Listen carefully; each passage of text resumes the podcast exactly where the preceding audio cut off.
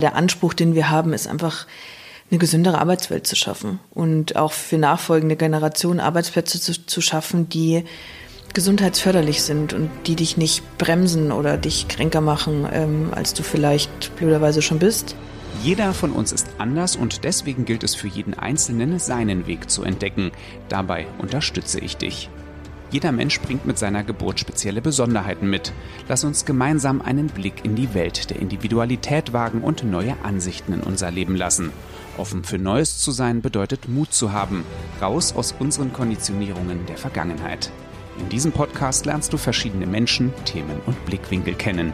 Ich wünsche dir viel Freude dabei. Ich habe vergangene Woche eine kleine Bayern-Tour gemacht und war unter anderem in München und habe dort ja Melanie getroffen. Und die liebe Melanie, die beschäftigt sich arbeitstechnisch äh, mit dem Thema der Psyche und hat vor ein paar Jahren mit einer Freundin zusammen auch eine Firma gegründet, die sich auch wiederum mit der Psyche beschäftigt und mit Unternehmen. Und ich glaube, die zwei sind sehr speziell und sehr individuell. Und das habe ich als Anlass genommen, um mich mal mit Melanie zu unterhalten. Übrigens sind zwei Melanies drin, aber das werdet ihr im Laufe des Interviews noch hören. Ich wünsche euch jetzt viel Spaß mit der neuesten Folge mit Melanie Meyer-Tischler. Liebe Melanie, ich starte mal mit einem Wort und äh, du darfst mal drauf reagieren, was dir dazu einfällt. Psyche. Jetzt hast du mich fast schon erwischt bei dem Wort. Ähm, Psyche, fällt mir spontan alles ein.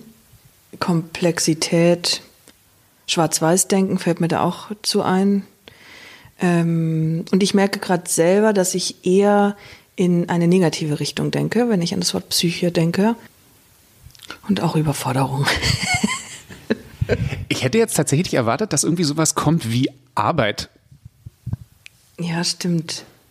Vielleicht kam es aus oder kam das Wort oder die Assoziation jetzt nicht, weil ich so viel mit Psyche und Arbeit zu tun habe und das so eine Selbstverständlichkeit vielleicht für mich ist, weil ich mache mir ja relativ viel Gedanken am Tag über Psyche äh, und ja Arbeit in jeglicher Hinsicht Arbeit, also Arbeit Schrägstrich Beruf, aber Arbeit auch an der Psyche arbeiten, würde ich behaupten. Das trifft dich ja in dem Fall tatsächlich beides. Ähm, die Psyche ist ein, ist ein ganz wichtiger Part äh, in deinem Arbeitsleben geworden. Ähm, wie ist es dazu gekommen? Beziehungsweise erzähl mal so ein bisschen, was du gerade mit der Psyche machst. Da muss ich tatsächlich, würde ich fast weit, weit vorne anfangen, weil ich komme aus einer Familie, die sehr reflektiert ist. Also wir haben schon immer sehr viel gesprochen miteinander und es war auch immer Raum da zu sagen, mir geht's heute nicht gut oder, oder auch was ist los also diese Fragen wurden mir immer gestellt. Ähm, ich wollte immer Psychologie studieren, das war irgendwie so, ich wollte auch mal Pathologin werden, aber ich wollte irgendwie immer so diese, ich wollte den Menschen irgendwie verstehen und auch in diese Tiefgründigkeit reingehen. Ja, man, ich habe so ein schlechtes Abitur. Ich habe ein Abitur von 4,0, ähm, war die schlechteste damals. Und dann äh, habe ich da dann bei der LMU in München angerufen und habe gesagt, Leute, wie lange muss ich denn warten mit dem Abi mit 4,0?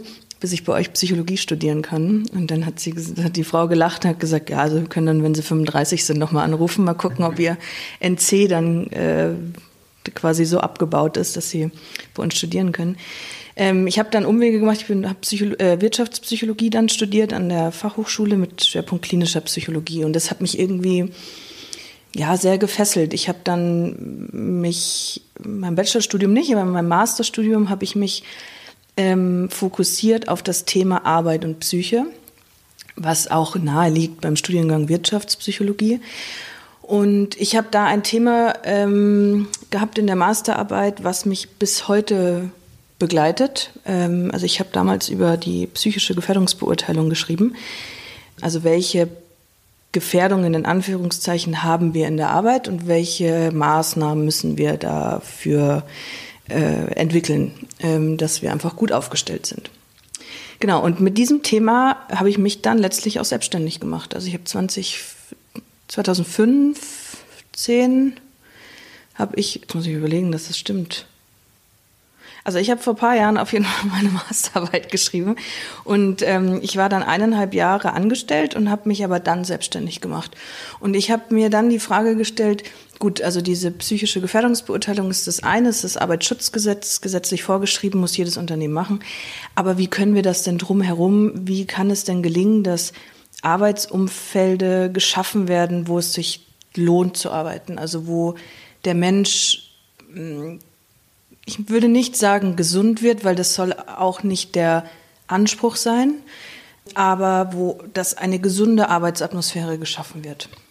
Genau, und über die Jahre dann hinweg ähm, fokussierte sich das dann mehr und ich wurde auch immer spitzer in dem, ähm, was ich gemacht habe.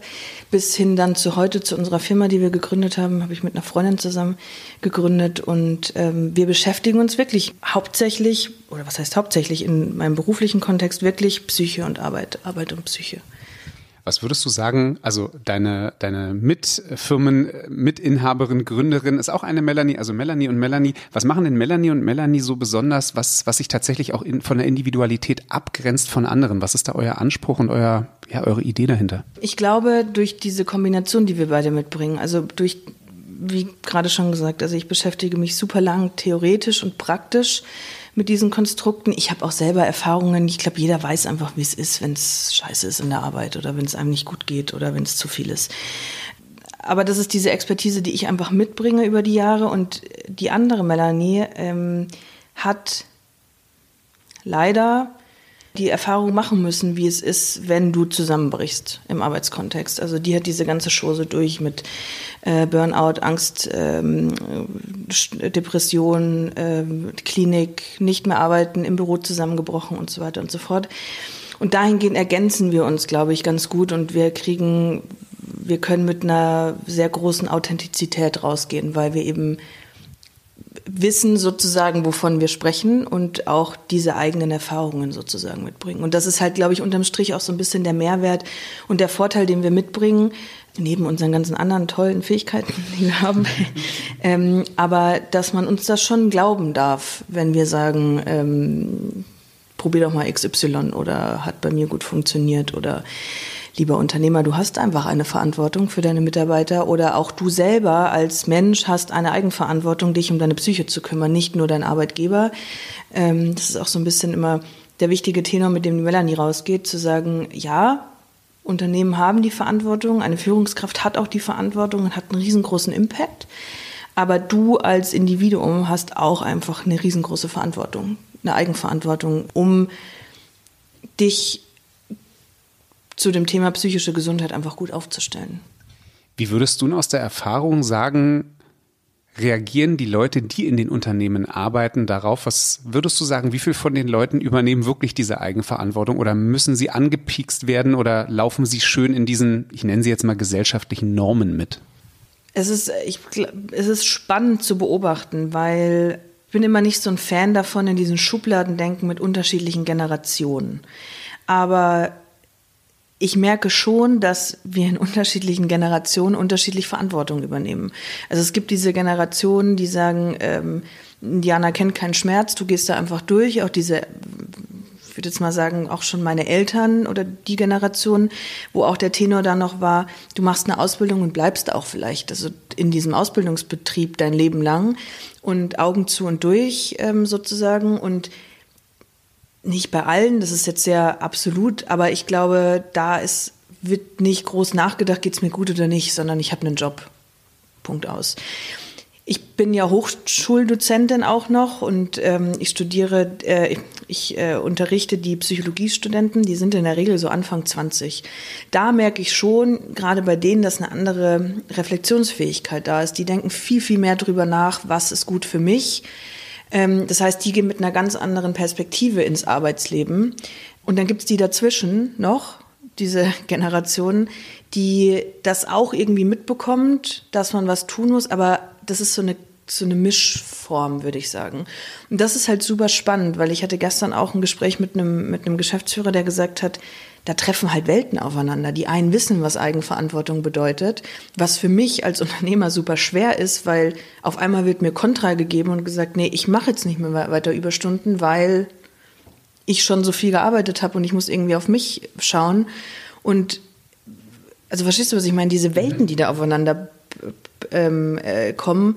Und unterm Strich, für mich können, könnten noch viel, viel mehr Menschen Eigenverantwortung ähm, in die Eigenverantwortung gehen. Gar nicht nur im beruflichen Kontext, sondern in allen Lebensbereichen. Und ein bisschen mehr dieses Jammern aufhören. Kenne ich auch. Ich, ich jammer auch ziemlich, da bin jetzt da nicht gefeit vor.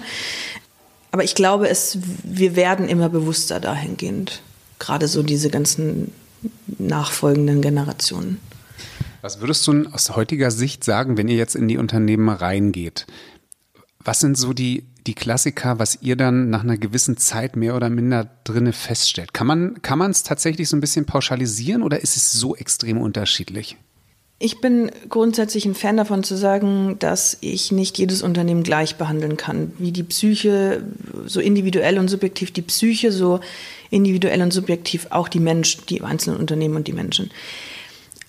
Aber es gibt einen großen Faktor, der sich fast durch alle Unternehmen durchgezogen hat, in denen wir jetzt waren und die ich auch kennengelernt habe, ist Führung und Kommunikation.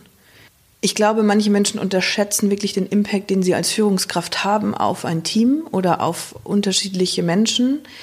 Ähm, und ich glaube, dass viele Menschen, damit meine ich jetzt nicht nur Führungskräfte, ähm, den Faktor Kommunikation unterschätzen.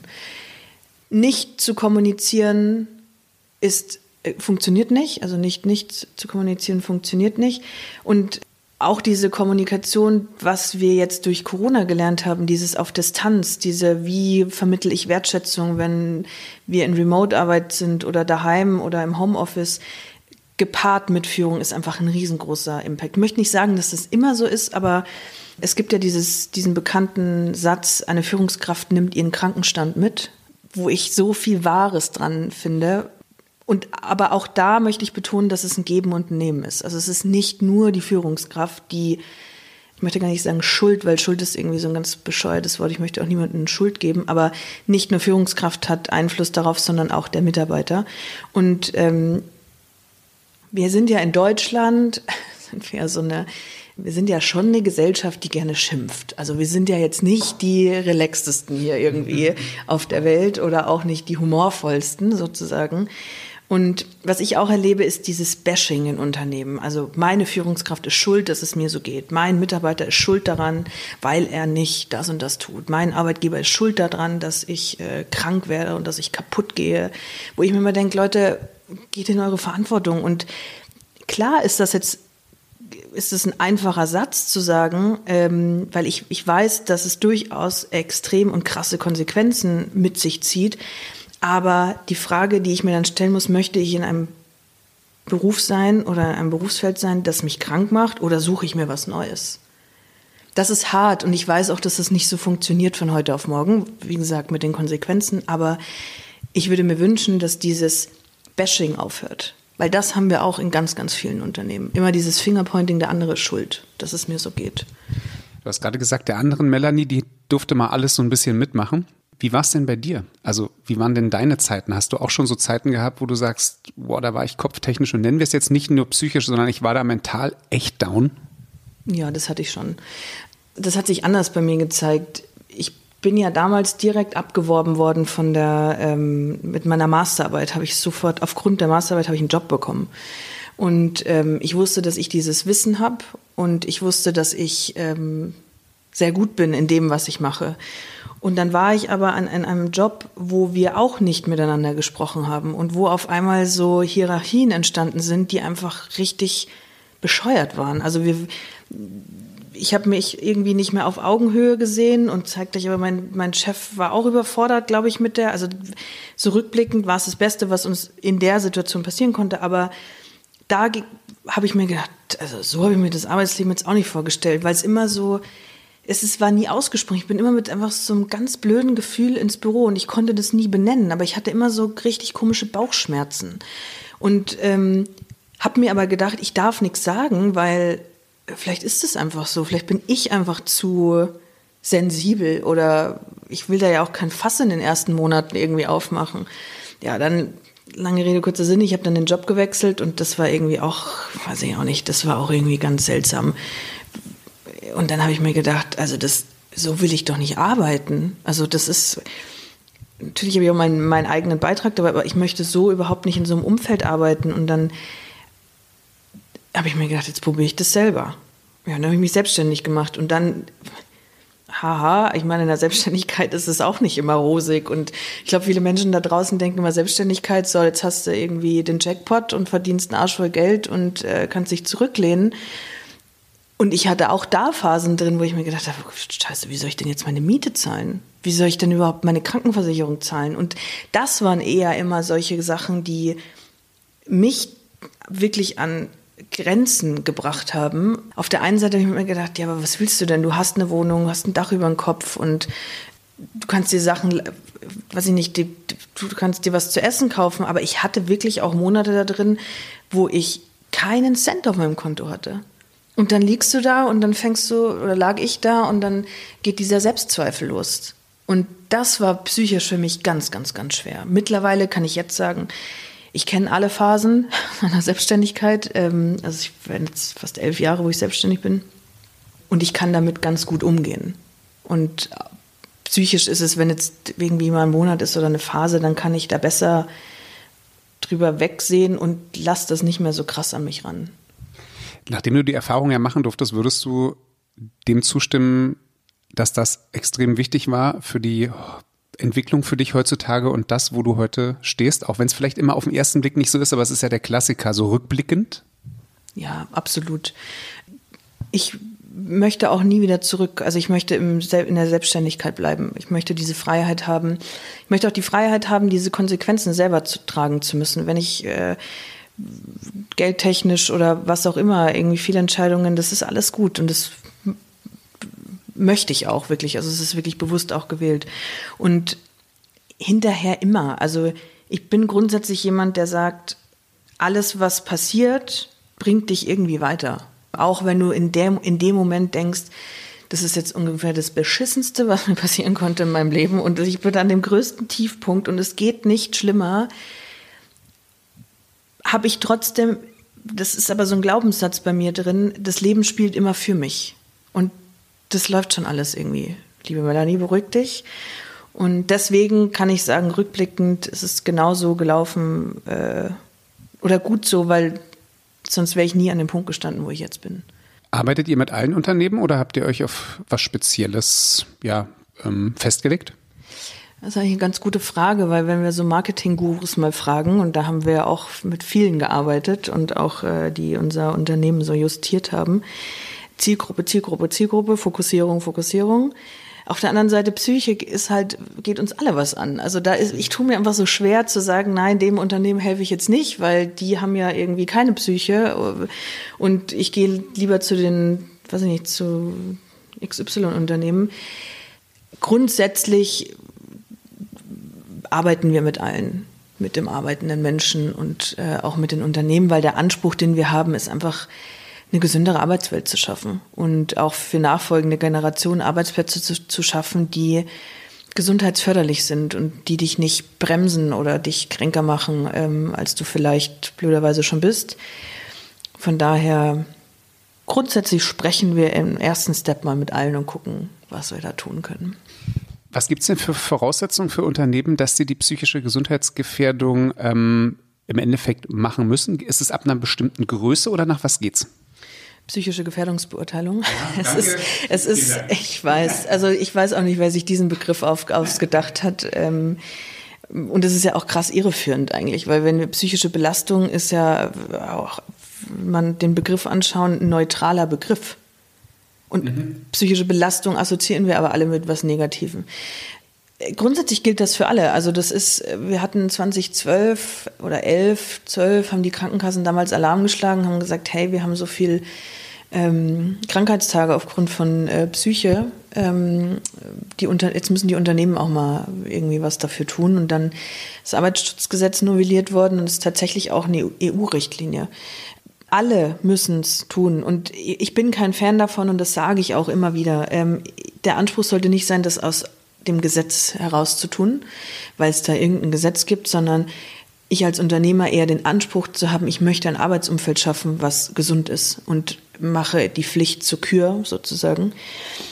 Von daher ist, sind leider immer noch super wenige Unternehmen, kommen immer mehr, aber äh, liebe Unternehmer da draußen, ähm, nehmt euch diesem Thema an äh, und tut was für die Psyche. Hinten raus gibt es ja hier immer zwei schöne Fragen. Die erste ist, wenn ich dich wirklich kennen würde, wüsste ich. Wenn du mich wirklich kennen würdest, wüsstest du, dass ich Rosinen und Sardellen hasse. Und wenn ich dich wirklich, wirklich kennen würde, wüsste ich? Ich weiß gar nicht, ob ich das selber über mich weiß. Kenne ich mich selber wirklich, wirklich? Gute Frage. Darf ich die, die schriftlich beantworten? Darf ich mal drüber nachdenken? Das, das könnte eine lange Folge werden jetzt, glaube ich, mit langen Pausen. Ich habe keine Ahnung. Boah, dann wüsstest du, oh Gott, das ist mir super unangenehm jetzt gerade, aber dann wüsstest du, dass ich in der, ähm, kennst du die Jam? Das war so eine Konkurrenzzeitschrift zur Bravo. Dann wüsstest du, dass ich in dieser Fotolove-Story mal mitgemacht habe. Diese abgedruckten Printversion. Wenn das irgendjemand finden sollte, äh, ich hätte die Zeitung gerne mal. Fällt mir gerade, ich habe sie, glaube ich, sogar. Ja, wenn du, wenn du mich wirklich kennen würdest, dann wüsstest du, dass ich da äh, zweimal mitgemacht habe. Unglaublich, was für ein schöner Abschluss. Also, wenn jemand noch was findet in den, ich vermute mal so, äh, wann wird das gewesen sein? Oh, ich weiß es gar nicht. Muss ich selber, also, puh, da war ich, äh, jetzt bin ich fast 35, da war ich 17, 18. Kann man jetzt selber ausrechnen, wann da war. Das 2003, 2004, 2005. Genau, ja, ja, 2005, 6, 4, irgendwie so in der. Schön. So, so grob so zur Fußball-Weltmeisterschaft 2006 in Deutschland. Also falls jemand da nochmal alte Zeitungen rausgräbt, ähm, das wäre sehr spannend. Also ähm, und äh, die letzten Worte gehören der lieben Melanie. Ich würde mir wünschen, ähm, dass wir alle mehr darüber nachdenken, was Eigenverantwortung bedeutet ähm, und vielleicht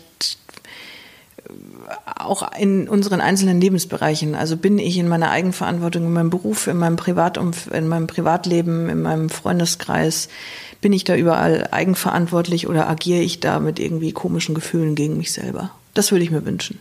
Vielen Dank. Danke dir und eine gute Zeit. Alle Infos und Links zum Podcast, die findest du in den Show Notes. Wenn du in einem ersten kleinen Schritt deine persönliche Individualität entdecken möchtest, dann folgende Idee zum Start. Ich habe in den Show Notes ebenfalls einen Link gepackt, wo du deine Top 8 Stärken wie auch deine Bedürfnisse herausfinden kannst. Der Test, der dauert 10 bis 12 Minuten und deine Investition in dich sind 29 Euro. Viel Freude und überraschende wie auch inspirierende Momente für dich.